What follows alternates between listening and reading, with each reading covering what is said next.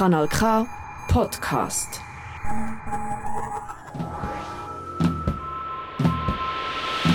Hörkombinat Politik.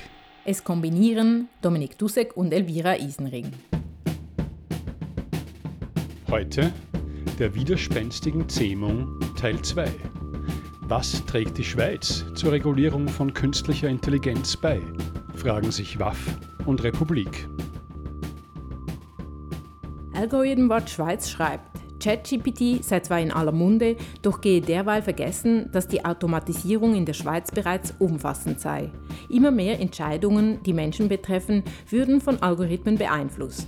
Wo, von wem und wozu diese eingesetzt werden, sei jedoch weitgehend eine Blackbox. Schon im ersten Teil dieser Doppelfolge spielte die zivilgesellschaftliche Organisation Algorithm Watch eine wichtige Rolle. Sie hat den Atlas der Automatisierung veröffentlicht. Er bietet einen Überblick über algorithmische Systeme in der Schweiz, welche im Einsatz sind oder getestet werden und soll Licht ins Dunkel bringen.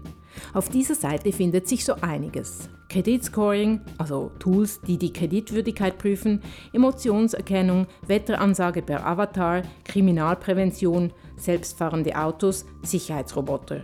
Ist das alles erlaubt oder was? Das ist unklar. Wie wir in Teil 1 gehört haben, fehlt ein Regelwerk darüber, was KI darf und was nicht, bis heute. Es wird aber daran gearbeitet. Die EU ist auf der Zielgeraden einer KI-Verordnung, dem AI Act. Der AI Act sieht vor, KI-Systeme nach dem Risiko zu klassifizieren, das sie für die Nutzenden darstellen. Es liegt auf der Hand, dass ein Chatbot, der auf einem Online-Shopping-Portal aufpoppt, um meine Fragen zu beantworten, sollte ich welche haben, nicht im selben Maße problematisch ist wie Gesichtserkennungstools oder autonome Waffensysteme. Wobei letztere sowieso nochmals eine ganz andere Hausnummer sind. Der AI Act regelt ausschließlich den zivilen Bereich. Aber ja, die Grenzen sind ja bekanntlich fließend. Nun gut, je höher also das Risiko eines KI-Systems für die Gesundheit, Sicherheit oder Grundrechte von Personen, desto strenger sollen die regulatorischen Anforderungen werden. Der AI Act wird das erste Regelwerk weltweit sein. Daneben verhandelt der Europarat in Straßburg eine KI-Konvention. Es regt sich also so einiges im Bereich KI-Regulierung. Ich glaube, wir haben in unserem Artikel uns ja die Frage gestellt, was passiert eigentlich auf internationaler Ebene und was passiert in der Schweiz. Das ist Balz Oertli vom WAF-Kollektiv. Er ist zusammen mit Adrienne Fichter, Tech-Reporterin bei der Republik, der Frage nachgegangen, wie künstliche Intelligenz reguliert werden soll. In Teil 1 wurden die Gefahren von KI und die entstehenden Regelwerke beleuchtet. Doch welche Auswirkungen werden sie auf die Schweiz haben? Trägt die Schweiz auch aktiv etwas zur Regulierung von KI bei oder hört sie lieber auf Stimmen, welche KI nicht regulieren wollen? Kurz zur Erinnerung an die Folge 30. Zürich ist der größte Google-Standort außerhalb der USA. In dieser Folge soll es um die Rolle der Schweiz und anderer AkteurInnen gehen. Was tragen Sie zur Regulierung von KI bei? Will man KI überhaupt wirksam regulieren? Hier die Fortsetzung des Gesprächs. Und sehr schnell sind wir zum Schluss gekommen, in der Schweiz passiert jetzt nicht ganz so viel, aber international eigentlich ist sehr viel Bewegung da. Es gibt extrem viele so Soft-Law-Instrumente, also nicht bindende Rechtsinstrumente, wo auch die Schweiz sehr fest involviert ist. Gerade letzte Woche hat die Schweiz in Genf eine Konferenz mitorganisiert, zusammen mit der ITU, das ist die UNO-Organisation für Internetregulierung, und 40 UN-Partners, die heißt AI for Good und da sprechen ganz viele verschiedene AkteurInnen über die positiven und negativen Folgen von AI und man versucht so Soft-Law-Instrumente herzustellen. Die, die Schweiz war involviert bei der UNESCO. Ich glaube, bei der OECD war sie auch dabei. Aber wenn man sich fragt, was sind denn eigentlich bindende, so mhm. Hard-Law-Sachen, die passieren, da passieren eigentlich nur zwei Sachen. Das ist die EU und da kann die Schweiz halt nicht mitmachen, wir sind nicht EU-Mitglied. Und der Council of Europe, also der Europarat, der bereitet eine Konvention vor über den Einfluss von, von AI auf, auf so Demokratie, Menschenrechte und so. Und da ist die Schweiz extrem aktiv. Also die Schweiz hat den Vorsitz inne dieser, äh, dieser ganzen, dieses ganzen Prozesses. Und die Schweiz stellt jedes Mal eine große Delegation. Aber eben der AI-Act wird die größere Wirkung ja. haben, bin ich sicher. Ich fand das ein, gute, ein gutes Stichwort, so was ist dann die Folge für die Schweiz? Weil der Europarat, ja, das, das wird eine bindende Konvention werden, das wird, da kann man sich dann auf berufen im besten Fall irgendwie, aber das geht noch ein paar Jährchen, weil die muss ja noch durchkommen und da müssen wir das abnehmen, da muss der Parlament zustimmen und so. Wobei der AI-Act, der kommt dann und der hat schon eine gewisse extraterritoriale Wirkung für die Schweiz. Wir sind einfach zu klein als einziger Markt wenige große AI-Firmen werden dann ein Schweizer Modell und ein EU-Modell haben. Die werden einfach ein Modell haben. Das heißt, das wirkt auch in der Schweiz. Und es würde auch Schweizer Firmen betreffen, die in der EU, ja. in EU-Ländern tätig sind. Wobei, das wird jetzt spannend sein, weil ich meine, der EU-Ansatz gefällt der Schweiz überhaupt nicht. Oder Diese, dieses horizontale KI-Gesetz, in dem dann schlussendlich äh, Branchen und Sektoren, Private und Staat ähm, gleichermaßen von diesem Risikoansatz des Gesetzes betroffen sind. Also dass sie dann eben die Unternehmen müssen dann schauen, wenn sie KI-Systeme anwenden, in welche Risikostufen und je nachdem gibt es dann mehr Bürokratie oder weniger Bürokratie für sie. Und die Schweiz will ja einen ganz anderen Ansatz, die will sektoral verfahren, also bottom-up. Die will schauen, für jede Branche gibt es da schon Regeln, wahrscheinlich bei der Medizinaltechnik ja, Gesundheit vielleicht ja, aber da nicht und so. Und für jede Branche einzeln schauen. Also kein breites KI-Gesetz, dass man über alles stülpen kann, sondern möglichst sektoral schauen. Und da bin ich sehr gespannt, wenn dann die Schweiz, wenn das AI wenn das verbindlich ist für alle, wie sie das denn umsetzen. Ob man sich dann nicht gerade überlegt, okay, wir machen jetzt halt auch so ein KI-Gesetz und machen das dann so verwässert. Also, das ist vielleicht ein bisschen gemein. Bei, beim Datenschutzgesetz ist das ein bisschen ähnlich gelaufen. Ähm, also man hat einfach nur die nötigsten Pflichten für die Unternehmen übernommen und sicher nicht alle Rechte, die die EU-Bürgerinnen und EU-Bürger haben, für die Schweizer Bürgerinnen und Bürger. Also ich denke, es wird, es wird spannend sein, wie die Schweiz dann den AI-Act umsetzt. Wahrscheinlich noch viel spannender, als wie das sein wird, wenn sie die Europaratskonvention dann ratifiziert im Parlament. Zu den Positionen der Schweiz kommen wir gleich. Noch eine letzte Frage zu diesem äh, AI-Act. Also er ist offenbar das griffigste, was im Moment so rum ist. Gibt es da trotzdem Sachen, die aus eurer Sicht fehlen in diesem AI-Act? Schlussendlich wird die Umsetzung maßgebend sein. Also schafft es wirklich jetzt mit dieser äh, Institution, die du bald genannt hast, ähm, diese Umsetzung griffig zu machen, schlank irgendwie, eine schlanke Umsetzung, eine agile Umsetzung zu finden oder nicht. Und ähm, es gibt natürlich auch jetzt Fragen, die sich mit den Foundation Models stellen. Also bürdet man zu viel Verantwortung den Entwicklerinnen und Entwicklern dieser Systeme auf? Muss das irgendwie anders gelöst werden. Also ich habe noch ein bisschen Fragezeichen wie, zur Praktikabilität. Ich weiß nicht, also muss schlussendlich nicht der CEO und das Unternehmen hinstehen mit Kopf, bös gesagt. Also wenn das jetzt die Entwicklerinnen und Entwickler, also braucht es da nicht noch zusätzliche KI-Ethik, äh, Managementpersonen, die das dann schlussendlich in der Verantwortung sind, dass das gut umgesetzt wird. Also braucht es nicht überall ein Ethikboard in den Unternehmen, als wenn man sagt, ja, wir würden das jetzt dann entwickeln auf diese Verantwortung. Also ich habe einfach Fragezeichen zur Umsetzung. Und ähm, ich habe ein Interview geführt jetzt mit Meredith Whittaker für die Republik, das erscheint dann demnächst. Also Meredith Whittaker ist die Präsidentin der Stiftung Signal und sie, war auch, sie ist auch ein Google-Veteran die vorher bei Google gearbeitet hatten, hat eben gesagt, was eben nicht adressiert wird im AI Act, ist die ganze Machtfrage. Schlussendlich werden nur wenig Unternehmen imstande sein, all diese Auflagen umzusetzen. Und Regulierung hat immer zwei Seiten. Es bringt Rechtssicherheit, aber es bringt halt so viele Auflagen, dass nur ganz wenige große Corporate-Firmen mit riesigen Infrastrukturen, mit extrem vielen Servern mit viel, viel Personal, die sie dann auch umsetzen können. Also führt das Ganze nicht am Schluss zu noch mehr Machtkonzentration bei Google, bei OpenAI, bei Microsoft, die dann wirklich das umsetzen können. Und was macht man mit den kleinen Unternehmen? Das sind eigentlich die zwei problematischen Punkte, die ich beim AI Act sehe. Ihr habt es schon gesagt, die Schweiz bringt sich ein in den Verhandlungen, Debatten rund um die anstehende Konvention des Europarats. Ihr listet ein paar Sachen auf, wo die Schweiz eher auf Seiten von nicht so strengen Bestimmungen steht.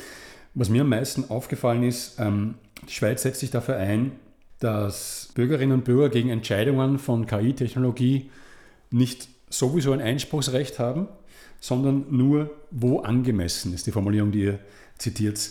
Was ist da das Ziel der Schweiz? Äh, warum will sie Menschen die Möglichkeit nehmen, gegen Entscheidungen von, also Entscheidungen unter Anführungszeichen, von KI-Technologie äh, Einspruch einzulegen? Also die Position der Schweiz ist halt typischerweise sehr unternehmensfreundlich.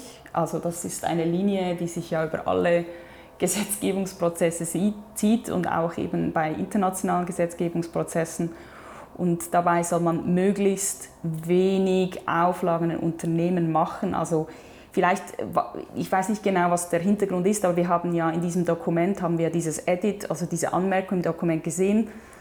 Und ich kann mir jetzt vorstellen, dass sie wahrscheinlich eher die Praktikabilität vor Augen hatten. Also dass man denkt, ja, okay, ähm, vielleicht jetzt die DeepL-Software, die Übersetzungssoftware, das ist eine Software und ich kann ja da nicht entscheiden, dass ein Mensch für mich übersetzt. Ich weiß es nicht. Es kann sein, dass es so etwas, um so etwas ging, also vielleicht war das ganz harmlos. Aber eben auch die Haltung, dass man da den Unternehmen nicht reinreden möchte. Also wenn die leider ähm, doch gewisse Stellen halt eingespart haben in, dem, in einem Bereich, wo Sachbearbeiter ähm, das hätten tun sollen, dass man dann denkt, und jetzt macht das die Software, dass man den Unternehmen einfach nicht diese Auflage machen kann. Aber genau weiß ich eigentlich auch nicht. Im offiziellen Art Diskurs gibt es immer diesen Punkt, ja, man will irgendwie Innovation nicht hemmen, und trotzdem die Menschenrechte schützen. Und es gibt immer diesen Gegensatz zwischen Innovation und Menschenrechte. Ich lese diese Änderung sehr fest in dem, ja, eben Innovation nicht hemmen, die Technisierung, die Automatisierung, das ist gut, das wollen wir nicht hemmen, oder? Und trotzdem halt Menschenrechte schützen. Und wir haben unsere Recherche dann auch viele mit, mit NGOs gesprochen, die sagen, ja, aber dieser, dieser Widerspruch ist irgendwie künstlich. Das ist ja auch nicht die Frage, um die es hier geht. Niemand will Innovation hemmen, sondern es geht einfach um den Schutz der Menschenrechte. Und ich glaube, hier sehe, sehe ich schon auch sehr fest so diese Bewegung der Schweiz, diese Konvention in eine gewisse Richtung zu, zu führen. Und das haben wir auch in, die, in der Sitzung von dieser tripartiten Kommission da, wo wir waren vor, vor zwei Wochen, wurde es auch nochmals gesagt, so für die Schweiz, sie sieht dieses Council of Europe Konvention als Möglichkeit, ein Dokument zu erstellen, hinter das möglichst viele Staaten stehen können. Und dann dafür muss es halt, sagen sie, weniger griffig sein. Und ich fand ein sehr schönes Beispiel, das Sie gegeben haben, war über die Frage, ja, was ist dann eigentlich der Mechanismus, wie Missbräuche geahndet werden können oder wie Personen sich gegenüber Missbräuchen äh, wehren können. Und in der Menschenrechtskonvention kann man ja dann da Straßburg und Gerichte und so. Und der Vorschlag der Schweiz ist jetzt einfach zu sagen, ja, es ist überall so, wie es halt mit den Menschenrechten ist. Das heißt in der Schweiz oder Straßburg und so, aber halt in Mexiko und offensichtlich haben Sie erzählt, dass die aktuelle Bewegung ist, dass verschiedene südamerikanische Staaten und latinamerikanische Staaten sich interessieren für einen Beitritt in diese Konvention und dann fällt, ist das Beispiel Mexiko gefallen und in Mexiko seien halt die Menschenrechte anders implementiert. Und das fand ich irgendwie interessant, weil ich finde, es zeigt schön auf, was dann halt auch die Folge von weniger griffig ist. Für, für uns hier bleibt es irgendwie griffig, aber für andere dann halt wie irgendwie weniger. Die KI-Konvention soll Menschenrechte klar vor nationales Recht stellen. Das ist eine der Forderungen der von den Verhandlungen im Europarat ausgeschlossenen zivilgesellschaftlichen Organisationen. Gemeinsam haben sie eine Stellungnahme verfasst. Darin fordern sie die Redaktionsgruppe des Komitees für künstliche Intelligenz des Europarats auf, eine Vielzahl von Zielen Priorität einzuräumen. Die NGOs fordern die Schaffung eines bereichsübergreifenden verbindlichen Rechtsinstruments ohne pauschale Ausnahmen. Sie fordern, dass die international festgelegten Rechte als Rechte und nicht als Grundsätze wiedergegeben werden. An Grundsätze kann man sich schließlich halten oder auch nicht. Weiter fordern sie verbindliche Folgenabschätzungen zu Menschenrechten, Demokratie und Rechtsstaatlichkeit und eine Festlegung klarer Leitlinien und Kriterien für das Verbot inakzeptabler KI-Systeme, wie zum Beispiel der biometrischen Massenüberwachung. Sie fordern die Sicherstellung, dass wirksame Rechtsbehelfsmechanismen und Verfahrensrechte nicht eingeschränkt werden, wie auch unabhängige Aufsichts- und Durchsetzungsmechanismen auf nationaler und Europaratsebene mit einem umfassenden Mandat und Befugnissen sowie ausreichenden finanziellen und personellen Ressourcen. Macht Sinn. Schließlich ist nicht einmal ein niedergeschriebenes Gesetz Garant dafür, dass es eingehalten wird. Bürgerinnen müssen sich gegen Gesetzesbrüche auch wehren können. Diese Liste der Forderungen lässt die Schwächen der KI-Konvention erahnen. Es scheint wieder mal ein zahnloser Tiger auf dem Weg zu sein. Die digitale Gesellschaft betont in ihrer Medienmitteilung auch die Verantwortung der Schweiz. Sie hat, wie soeben gehört, den Verhandlungsvorsitz im Europarat. Die Schweiz müsse das Versprechen der Transparenz einlösen und sich aktiv für einen Rechtsrahmen für KI einsetzen, der den Menschen ins Zentrum stelle. Und ähm, der Europarat, ich weiß nicht genau die Definition seiner Aufgabenfelder, aber ich glaube, Menschenrechte steht drin und Demokratie, aber Innovation steht ja nicht drin. Kommt die Schweiz da gut durch mit ihrer Linie bis jetzt? Ich glaube, jein. Also gewisse Punkte hat sie schon durchgebracht und gewisse nicht. Ich denke vor allem jetzt, was die, um was die Überwachung der Umsetzung der Konvention angeht, das ist ja noch eines der Streitpunkte, wo jetzt eben die Schweiz keine spezifische Institution beim Bund oder vielleicht zu viele Stellenprozente dafür vorsehen möchte. Ähm, das ist noch strittig. Aber ich denke, eben, also die, die Linie der Schweiz, übrigens nicht nur der Schweiz, auch von Großbritannien, eben dieses Innovations- freundliche, ähm, dass das dann Eingang haben wird in die Konvention, das weiß ich nicht. Das kann ich noch nicht abschätzen. Ich glaube, es gibt wahrscheinlich oder so wurde uns das erklärt, so in dieser Konventionsverhandlung so zwei Lager. Es gibt einen die EU-Staaten und die treten da oder würden da sehr gemeinsam auftreten und halt auch ihre Position gemeinsam vertreten und die hätten einfach ein Interesse möglichst kompatibel mit dem AI Act. AI Act ist wichtig, das zweite, das kommt dann danach. Und dann gibt es halt all die anderen Staaten, die da auch da drin sind. Das sind Staaten USA, ähm, Israel, verschiedenste andere Staaten sind da auch dabei, auch nicht Mitglieder des, Europäischen, des Europarats. Unter anderem auch der Heilige Stuhl ist auch dabei. Die interessieren sich sehr fest für KI offensichtlich. Ähm, Na gut, da wird ja was geschaffen, oder? ja, Überirdisches. Ja. Aber es gibt wie dann so eben die EU auf der, anderen Seite, auf, der, auf der einen Seite, auf der anderen Seite so die anderen Staaten oder gewisse anderen Staaten, vor allem auch die USA als sehr mächtige Institution, die halt dann versuchen, eine möglichst nicht so griffige, wirtschaftsfreundliche, innovationsfördernde Umsetzung herbeizuholen. Und ich glaube, da hat die Schweiz auch große und mächtige Verbündete. In, das, in gleiche Richtung geht ja auch, die Schweiz will nicht oder will unterscheiden zwischen Regulierungen, die für Behörden gelten sollen und solche, die für die Privatwirtschaft gelten sollen. Wo ich jetzt mal vermute, die für die Privatwirtschaft sollen dann weniger streng sein, aber vielleicht stimmt das ja nicht. Und dann gibt es auch die Geschichte, also die Parallelität zum, zur Umsetzung des Datenschutzgesetzes ist schon angesprochen worden, dass die Schweiz bei Verstößen gegen den Datenschutz keine Unternehmen straft, sondern nur Einzelpersonen. Wisst ihr, ob eine solche Lösung die Schweiz auch im Zusammenhang mit äh, KI anstrebt? Oh, ich denke, das ist noch zu früh. Also ich glaube, da, da ist man noch nicht auf diesem Level. Ähm, also jetzt wurden ja Vorstöße eingereicht im Parlament, aber eben die Schweiz wartet jetzt ab auf die Verabschiedung des AI Acts und dann der, die Europaratskonvention. Und ich denke, dann geht es dann wirklich um diese Fragen der Strafbarkeit, der Haftung. Und ich nehme an, dass das ähm, sich da fortsetzen wird. Also dass das dann auch auf Einzelpersonen wieder abgeschoben wird. Ähm, ich habe mir sagen lassen, mit dem Datenschutzgesetz, das macht die Schweiz nie, Unternehmen bestrafen, was ich noch interessant finde. Ähm, ich bin auch gespannt, wie das jetzt rauskommen wird ähm, ab dem 1. September 2023. Also wenn es dann eben mit all diesen Hacks, von denen wir jetzt gehört haben, Explain Hack, dieser IT-Dienstleister des Bundes, oder ähm, NZZ CH Media Hack, also wie Daten, die Verfahren aussehen werden, wie der eidgenössische Datenschutzbeauftragte agieren wird, ähm, weil ich finde jetzt persönlich, ehrlich gesagt, diese Abschiebung, Abwälzung der Verantwortung auf Einzelpersonen sehr problematisch. Das wird dann auch äh, vielleicht auch die, eine Fehlerkultur verunmöglichen. Also es ist etwas anderes, wenn das Unternehmen hinsteht und sagt, wir haben versagt, als wenn es eine Einzelperson sein wird, und ich nehme an, bei KI-Systemen dann dasselbe, oder wenn, das, wenn, wenn man merkt, dass ein System im Einsatz von einem Unternehmen, das wirklich dann ähm, Kundinnen und Kunden gewisse diskriminiert, wer ist dann dafür haftbar? Wird das dann wirklich, wird das der CEO sein? Wird das, äh, werden das die Entwicklerinnen und Entwickler sein, weil die diese Szenarien nicht antizipiert haben? Also das wäre fatal meiner Meinung nach, dass eben sowohl für das Datenschutzgesetz, für die Datensicherheit als auch für KI-Systeme zum Anfang davon erzählt, dass ja KI schon in etlichen Bereichen jetzt bereits eingesetzt wird. Wie seht ihr denn die Chancen, also wenn es eingesetzt wird, zum Beispiel bei Personalentscheiden, dann gibt es Leute, die jetzt schon zu Schaden kommen können, eventuell durch eine KI, die einen Bias gehabt hat zum Beispiel. Es gibt, wenn man an, an Medizin oder solche Bereiche denkt, gibt es noch viele ärgere Folgen, die man sich vorstellen kann. Wie groß seht ihr die Chance, dass diese ganzen Regulierungsbemühungen in nützlicher Frist zustande kommen?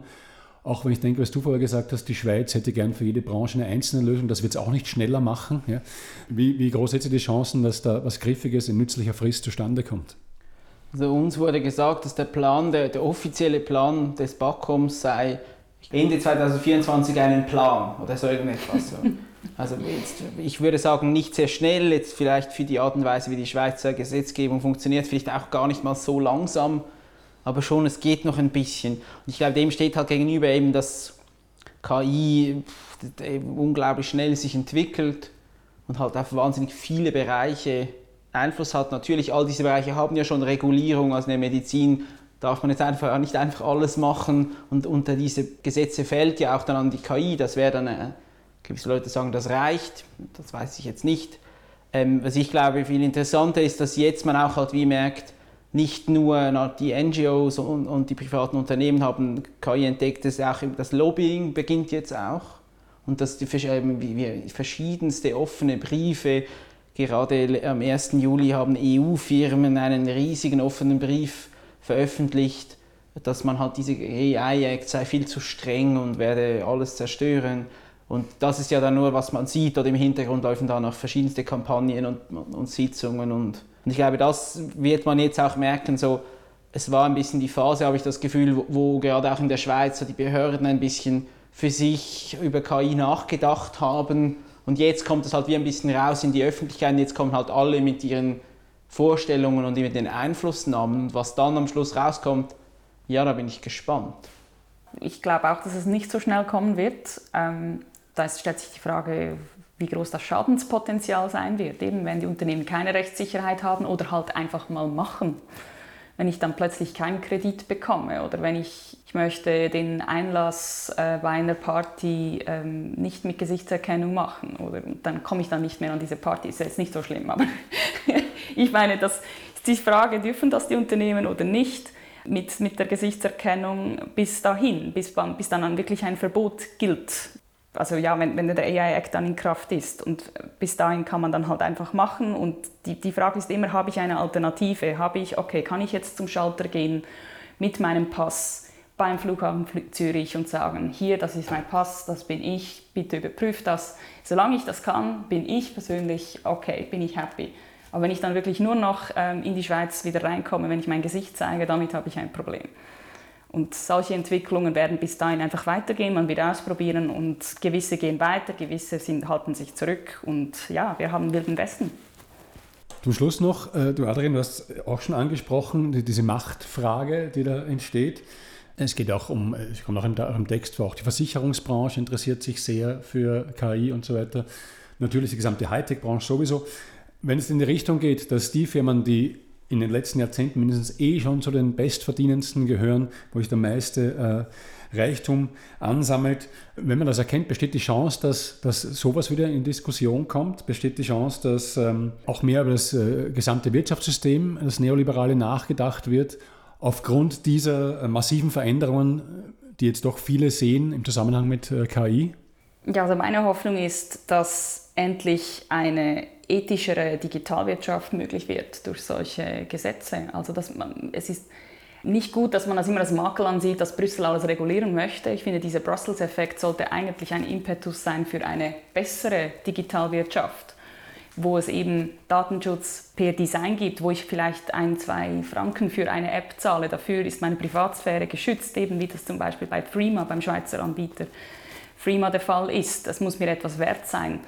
Und ich denke, man sollte das zum Anlass nehmen, die neoliberale, unregulierte Datenwirtschaft, die wirklich fundamental zu überdenken, gewisse Praktiken wirklich zu verbieten, auch den ganzen Überwachungsdatenkapitalismus, eben dass alles gratis im Netz ist, aber wir bezahlen mit unseren Daten. Das ist meine Hoffnung, dass der AI Act dann wirklich als Chance für digitale Innovation genutzt wird. Ob das dann auch so eintreten wird, weiß ich nicht, aber ich denke, wir müssen eigentlich das auch als, als wirtschaftliche als wirtschaftlichen Paradigmenwechsel anschauen.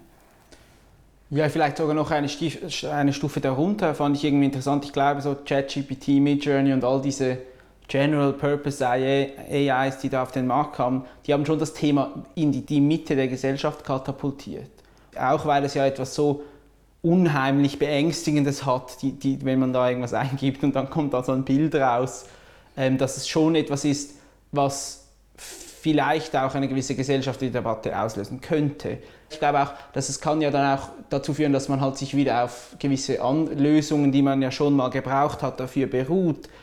Ein Freund von mir hat mir zum Beispiel erzählt, ja, es könnte ja auch eine Idee sein, dass man wie beim Gentech, so einem, ein Gentech-Moratorium, eine Art ein AI-Moratorium erlässt in der Schweiz, um eigentlich die Entwickelnden dazu zu zwingen, in eine gewisse Richtung sich zu entwickeln. Weil ihr dürft nicht, bis ihr halt zum Beispiel erklären könnt, wieso die Entscheidung passiert. Das ist ja technisch nicht unmöglich, es ist einfach bis jetzt gehen halt alle Ressourcen in eine andere Richtung.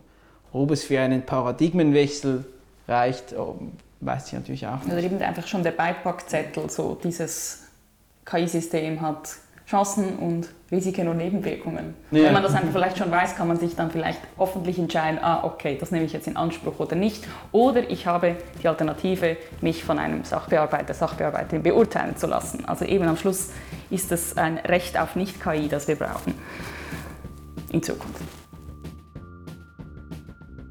Praktische Schritte und zweckmäßige Lösungen sind gefragt. NutzerInnen sollten wissen, wo KI angewendet wird und diese Anwendungen nachvollziehen können. Was ist das Ziel und welche Interessen stecken dahinter?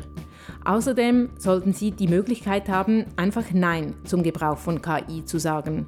Ob die Politik den zeitlichen Rückstand aufholen und in vernünftiger Zeit solche Lösungen bereitstellen wird oder sich lieber den Blick von Nebelpetarden von Milliardären wie Elon Musk und anderen Tech-Giganten verstellen lässt, wird sich weisen. Elon Musk ist ja übrigens neben Microsoft finanzieller Hauptunterstützer von OpenAI. Er hat das Unternehmen, das hinter ChatGPT steckt, sogar mitbegründet.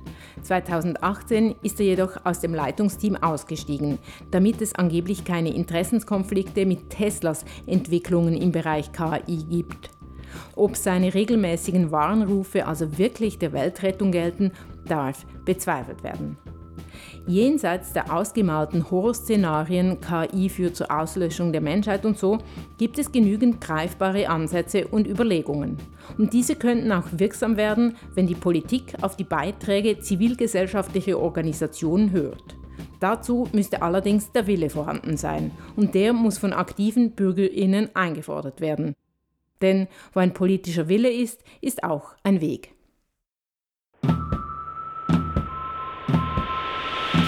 Hörkombinat Politik. Es kombinierten Elvira Isenring und Dominik Dussek. Das ist ein Kanal K Podcast Jederzeit zum Nachhören auf kanalk.ch oder auf deinem Podcast App.